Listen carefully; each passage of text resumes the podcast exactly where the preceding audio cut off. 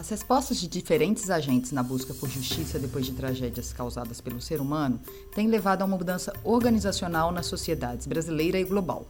O crime corporativo da Vale em Brumadinho é o exemplo mais recente. A empresa é também uma das responsáveis pelo crime-tragédia em curso no Rio Doce, conhecida de forma simplista como Mariana, mas que atinge os estados de Minas Gerais Espírito Santo e já chegou à Bahia.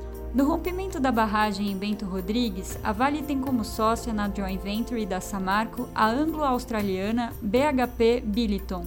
Assim, é possível responsabilizar pela prevenção inócua as três empresas.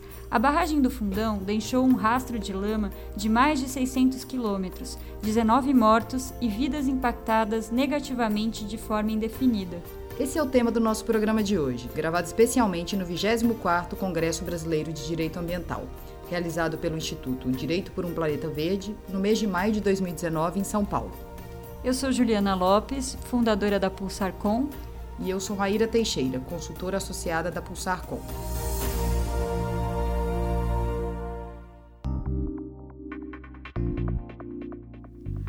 Falar sobre como governos, o judiciário e a sociedade estão modificando as estruturas e avançando no sentido de garantir direitos e reparações, convidamos a promotora pública do Estado do Pará e professora da Universidade Federal do Pará, Eliane Moreira, e o pesquisador da Unicinos e advogado especialista em direito dos desastres, Delton Winter Carvalho. Para a promotora do Pará, o momento atual é um novo federalismo quando o governo federal perde espaço por falta de interesse na agenda ambiental. Assim, outras esferas se apresentam para assumir essa agenda tão pertinente no momento em que as mudanças climáticas batem a portas de todos nós, com chuvas devastadoras, ondas de calor e poluição nos grandes centros urbanos. Então, vamos ouvir nossos convidados?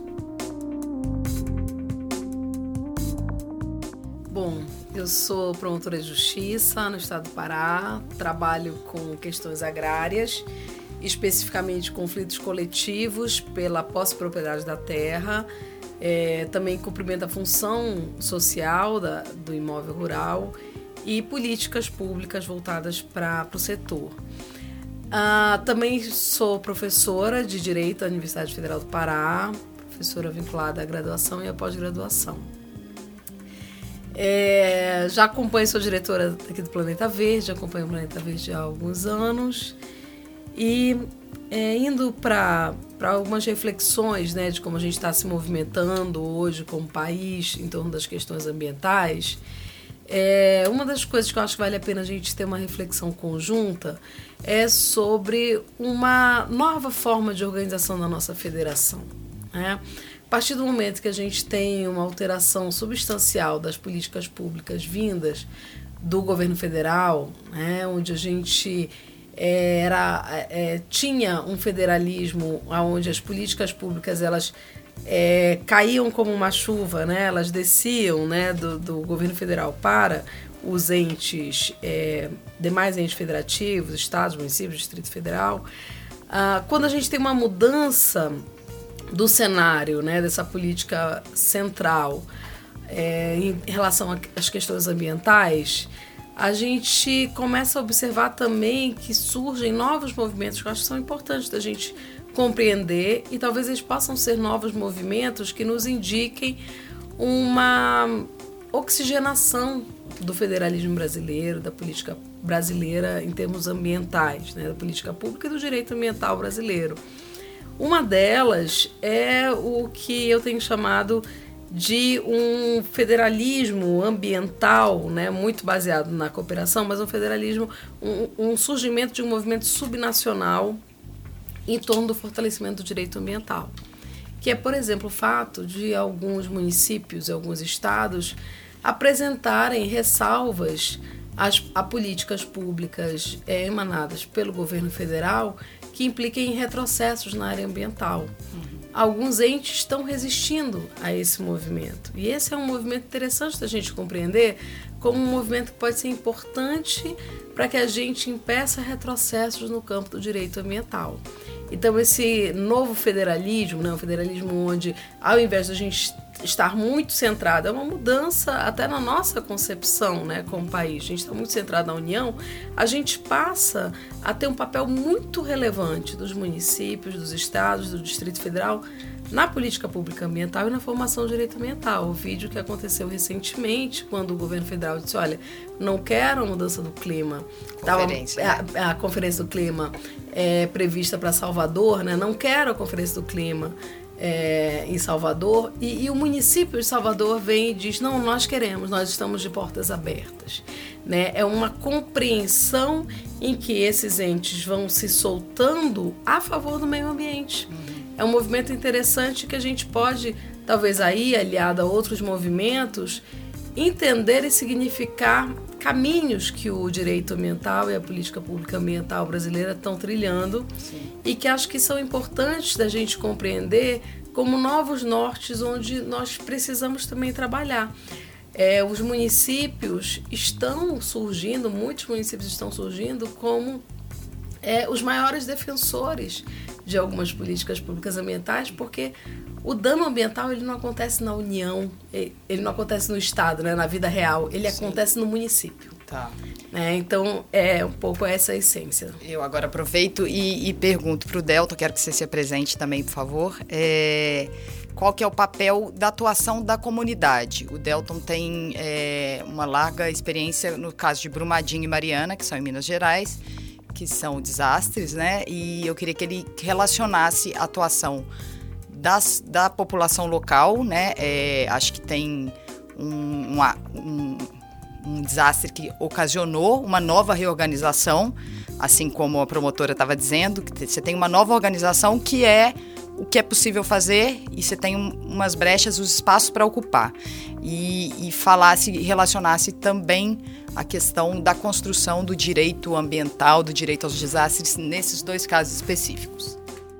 Meu nome é Delton Winter de Carvalho, sou advogado, tenho escritório na área ambiental, sou professor do programa de pós-graduação em Direito da Unicinos, onde eu leciono Direito Ambiental no mestrado e doutorado.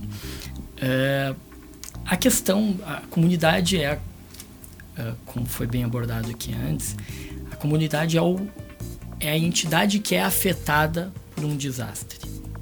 E a comunidade tem um papel essencial, tanto em em sofrer os processos de vulnerabilidade, quanto de saber lidar de forma resiliente para diminuir os impactos.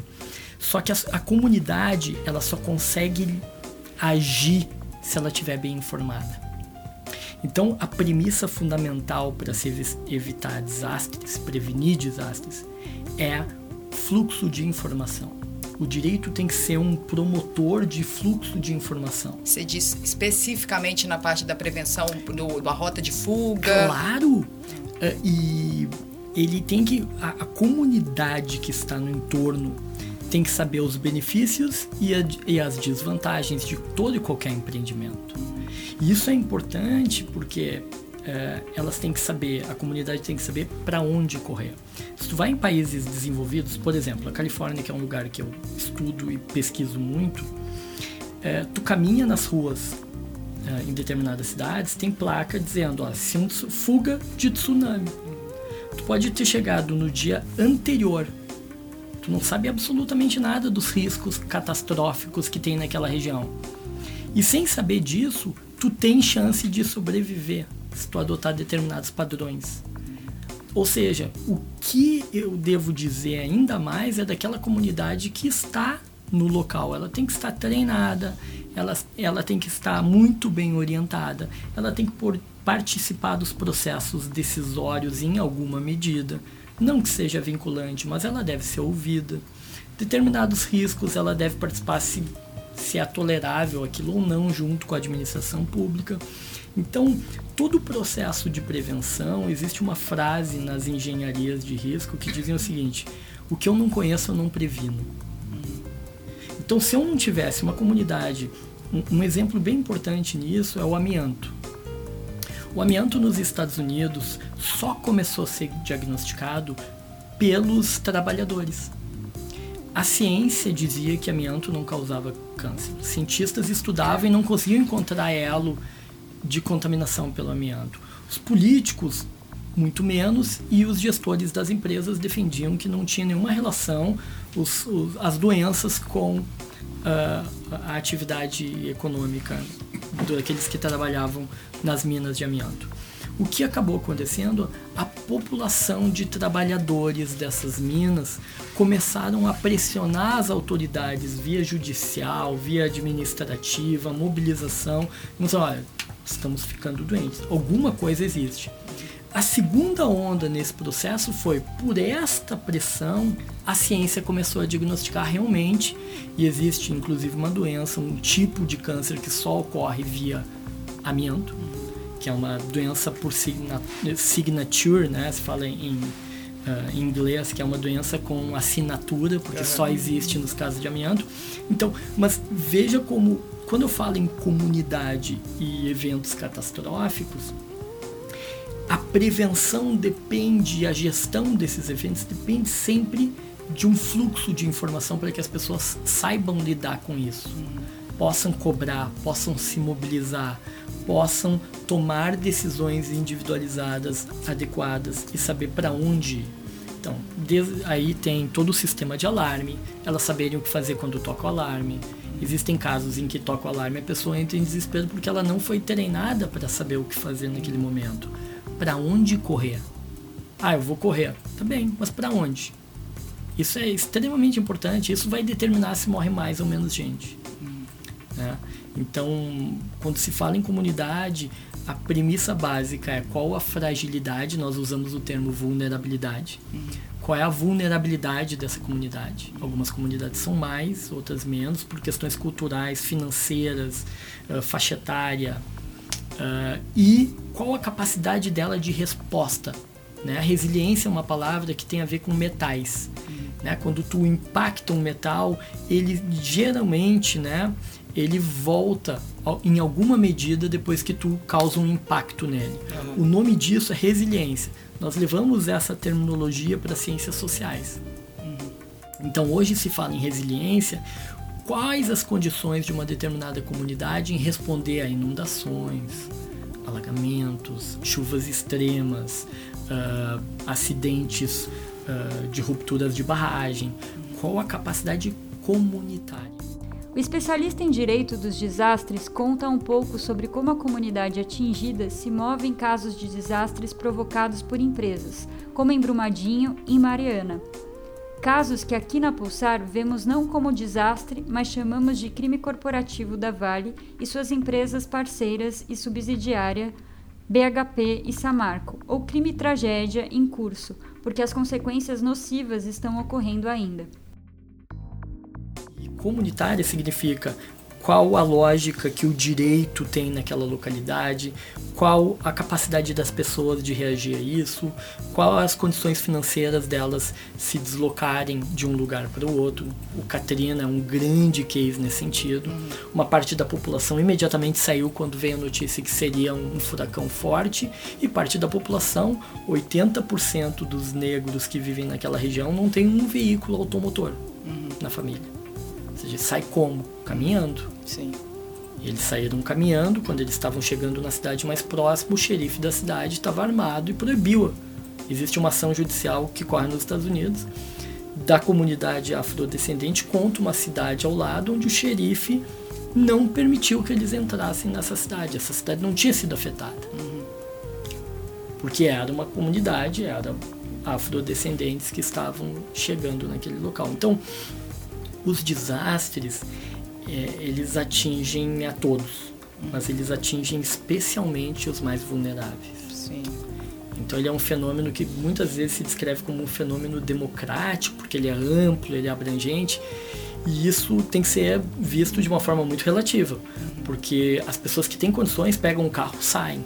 Elas têm a, a capacidade de mobilidade para um hotel, viajar e sair comprar passagem de avião. Então, a mobilidade das pessoas de classes sociais mais, mais abastecidas, melhor, eles têm capacidade de, de lidar melhor, são mais resilientes, têm uma menor vulnerabilidade. Classes inferiores geralmente têm uma vulnerabilidade maior, a incapacidade de, de a questão de estudo, a questão de capacidade de mobilidade, uh, as Acesso, residências, né? acesso a, a diversas estruturas. Uhum. Então, eu costumo brincar, ser irônico, né?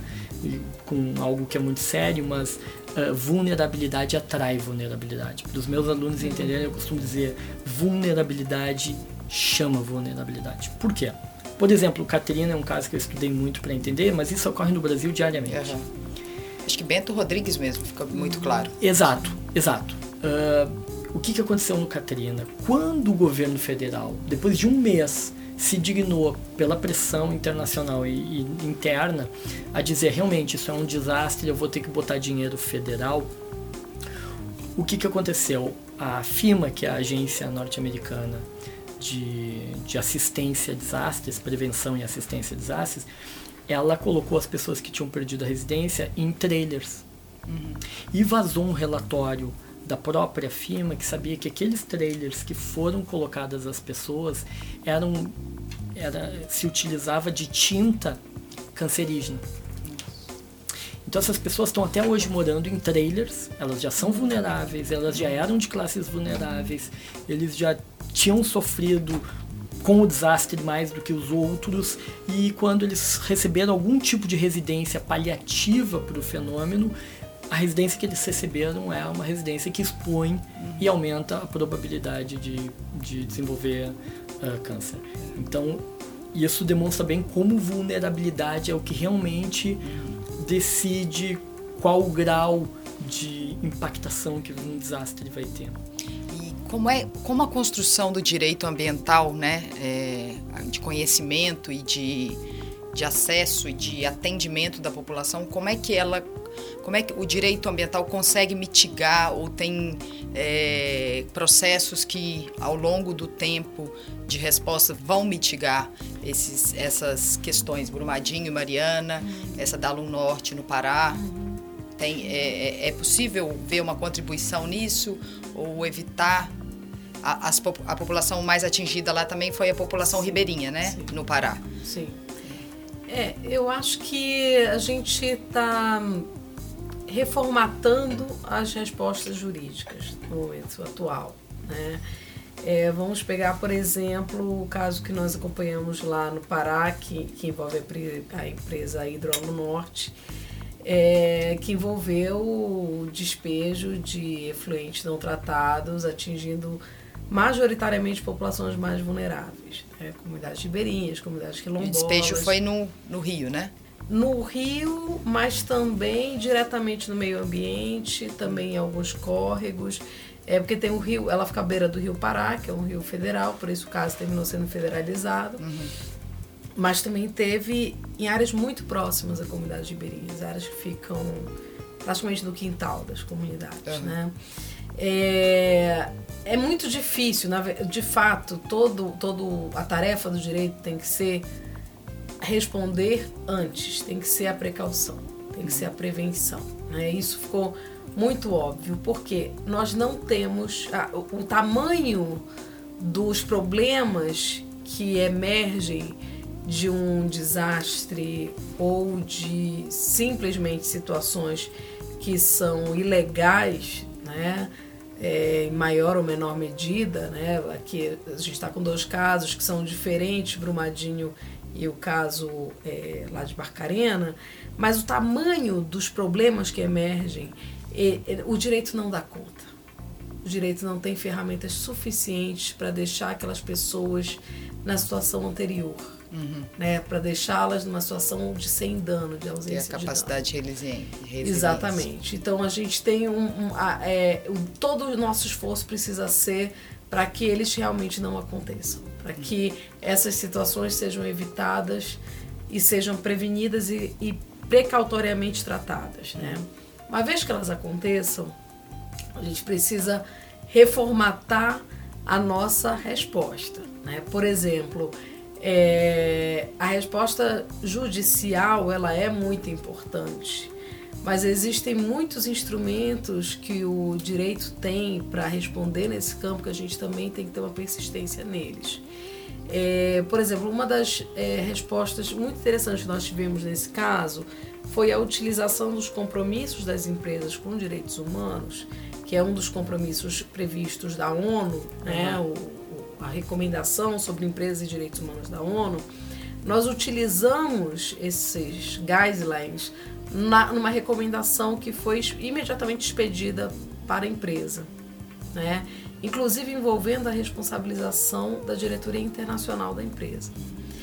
Foi a partir daí que nós começamos a conseguir entabular um termo de ajustamento de conduta que resultou numa resposta preliminar, mas imediata, às comunidades diretamente atingidas. Né? Quando nós indicamos, olha, é, é, até então a resposta era não, não aconteceu nada, não aconteceu nada, não aconteceu nada. E nós dissemos, olha, temos aqui alguns dados técnicos, científicos demonstram que realmente uhum. aconteceu um problema. E vocês têm um compromisso internacional. Essa é uma empresa que tem 30% de capital do Estado da Noruega. Uhum. Temos aqui um compromisso internacional de que a empresa é, sim assumiria os guidelines da ONU de responsabilidade com direitos humanos. É necessário, então, que a gente entabule uma conversa a partir dessa premissa. Uhum. E aí a gente conseguiu é, um caminho que foi no sentido de uma resposta mais imediata. Essa é uma forma, mas também os instrumentos judiciais são importantes. É, por exemplo, nós uma coisa que foi decisiva foi a resposta do judiciário imediata por meio é, de um instrumento jurídico inovador que é a cautelar inominada na esfera do direito penal. O que, que é isso? Que é um pedido de uma tutela emergencial na esfera penal para que a empresa tivesse a sua produção suspensa em 50%. Economicamente. Economicamente foi muito relevante, mas também era uma medida de precaução necessária. Uhum. Sobretudo, uma uhum. medida de precaução necessária, porque não existiam dados suficientes de que não poderia ter uma ruptura Sim, dos depósitos de rejeitos. Então, é, utilizar instrumentos, né? a gente precisa ser perspicaz na reflexão sobre os instrumentos jurídicos que tem aí compreendendo as limitações do direito, uhum. né? Que a principal limitação é, é a gente não deve agir somente quando o dano já foi ocasionado. Acho que o Delton pode falar disso um pouco sobre o prisma do, do direito dos desastres, né? Como que é uma das, das vocações é atuar preventivamente, é fazer um acompanhamento de, de uma situação que você já tem indicativos de que aquilo pode ser que dê um problema, né? É. O direito dos desastres ele trabalha com uma lógica de gestão de risco em todo o ciclo. Né? Ele dá mais ênfase. Quem, quem trouxe o risco para o mundo jurídico uh, e popularizou ele foi o direito ambiental. O direito dos desastres radicalizou ele. O direito dos desastres diz o seguinte: uh, o foco o prisma é gestão de risco. Seja na fase antes do evento, seja na fase posterior ao evento. Sempre é evitar que ele seja grave ou mais grave e evitar novos eventos como aquele. Então, uh, nós chamamos isso de gestão circular do risco, que é uh, gerenciar o risco na construção, na prevenção, na resposta de emergência e também uh, na compensação. Por que isso? Porque dessa forma tu tende a enaltecer o aprendizado.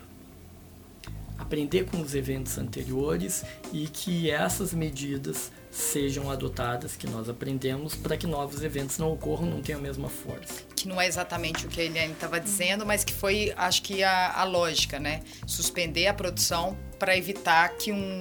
É, o, é. Uma, uma das premissas do direito dos desastres, onde ele, ele se entrelaça com o direito ambiental, é a constatação de que, via de regra, desastres ocorram, ocorrem por descumprimento da legislação ambiental. Se a gente pegar o DNA dos desastres que ocorrem, a gente vai ver que houve um descumprimento do que já existia de legislação e de procedimento de segurança ambiental. Sim. Então, a legislação ambiental é uma salvaguarda para a não ocorrência de desastres. E o direito ambiental ele vem evoluindo uh, em grande medida, infelizmente, pela ocorrência de desastres. Então toda a questão da indústria química mudou depois de Bhopal, que foi um desastre que ocorreu na Índia, uhum. de agrotóxicos, Sim. da, uh, que tem bastante mobilização, né? É. é. E, por exemplo, a questão de energia nuclear, Chernobyl, Fukushima, uh, mudaram. Caldas uh, agora. É, Caldas agora que, que nós estávamos conversando. Então, o direito ambiental veio sendo construído ao longo da história num plano internacional. Uhum. Ele é um direito diferente dos demais direitos, por exemplo, civil. Uhum. Direito civil é um direito hiper da cultura brasileira. Uhum. Né? Como se casa no Brasil, como se nasce, como se vive, como se contrata. Direito ambiental já é um direito mais baseado na ciência. Então, o que contamina nos Estados Unidos muitas vezes vai ter reflexão aqui também da mesma forma.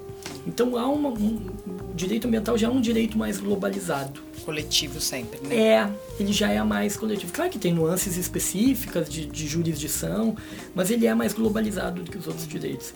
E o direito dos desastres, ele prega porque ele não é para qualquer caso. Isso é evidente, né? Tem muitos casos que são casos de direito ambiental que não tem nenhuma relação com o direito dos desastres. O direito dos desastres está focado naqueles casos em que realmente pode ser catastrófica a consequência. E aí a pegada, para usar uma expressão atual hoje, a pegada é um pouco diferente. Ou seja, ele é mais focado na gestão de risco e ele é mais ainda do que o direito ambiental na pressão de evitar que ocorra o evento, mesmo que eu esteja falando de probabilidades muito baixas. Se for grave o suficiente mesmo, com uma baixíssima probabilidade, as atividades econômicas, públicas ou, ou privadas devem ter uma atenção maior e um planejamento. Qual o pior cenário? É esse. Então, tem que ter estratégias para lidar com esse pior cenário também, caso Sim. ele ocorra. E agora, só para fechar, eu queria é, fazer uma distinção entre o di direito ambiental, acho que foi bem da fala da Eliane, e o direito econômico. Como não deixar que que um não, não, não, seria contaminar, mas como não, de, não, como não perder os avanços do direito ambiental é, deixando que a confusão com o direito econômico seja, é, pelo menos, da parte dos réus, né? Uhum. É, a questão é que a gente tem, no, principalmente a partir da Rio Mais 20, a gente teve uma, um predomínio muito substancial no campo do direito do, do uso dos instrumentos econômicos como medida de enfrentamento da nossa crise ambiental. Os instrumentos econômicos são importantíssimos. A gente precisa realmente dialogar com eles. É importante que eles sejam instrumentos efetivamente da economia e não somente um aguardo do mercado de que o Estado venha sempre em seu socorro. Né? A gente precisa que eles atuem no campo do mercado. Mas a questão é que a gente corre um risco muito grande hoje, se a gente não acompanhar as reflexões sobre direitos e não tiver sempre com o olhar de onde nós viemos, qual é a crise que nós estamos, uhum. de que o direito ambiental ele seja completamente colonizado pelos instrumentos econômicos que estão aí à disposição, que têm sua importância, mas não respondem a tudo. Sim. Né? As estratégias de comando e controle, elas continuam sendo importantíssimas. O grande problema é que a gente está cultivando um discurso mais ou menos no seguinte sentido: ah, o Estado não dá conta de fiscalizar, não tem o um número de fiscais suficiente. Paciência, vamos privilegiar quem está fazendo, né? Vamos privilegiar o protetor recebedor, que é um pouco a lógica desse sistema. É, um sistema não, não pode se sobrepor ao outro. É fundamental, inclusive, para a rigidez dos instrumentos econômicos, que o comando controle continue existindo, até para que o mercado queira, inclusive, os sistemas, é, os instrumentos econômicos. Então, o grande risco é a gente olhar somente né, é, é, o campo da economia, o campo principalmente do direito econômico, o que, o que dialoga, essa interseção do direito ambiental com o direito econômico, onde eles dialogam, mas é, fazer com que essa interseção termine sendo o todo. Uhum. Essa é a cautela. E a gente só vai conseguir realmente fazer isso se a gente não abrir mão dos instrumentos de comando e controle dos instrumentos que nós já temos no direito ambiental que precisam ser preservados.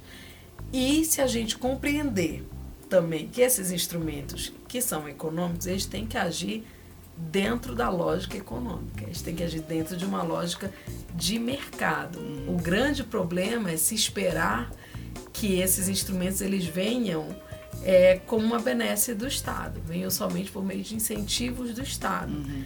Não é esse o objetivo desses instrumentos. Então, é um pouco como a gente reflete para que o direito ambiental não termine se reduzindo.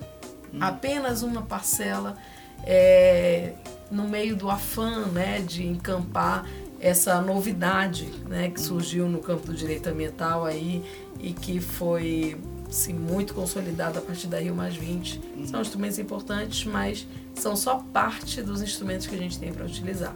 Sim. E não se sobrepõe à necessidade de proteção ambiental. A gente ainda precisa, dentro deles, trabalhar a ideia de sustentabilidade forte.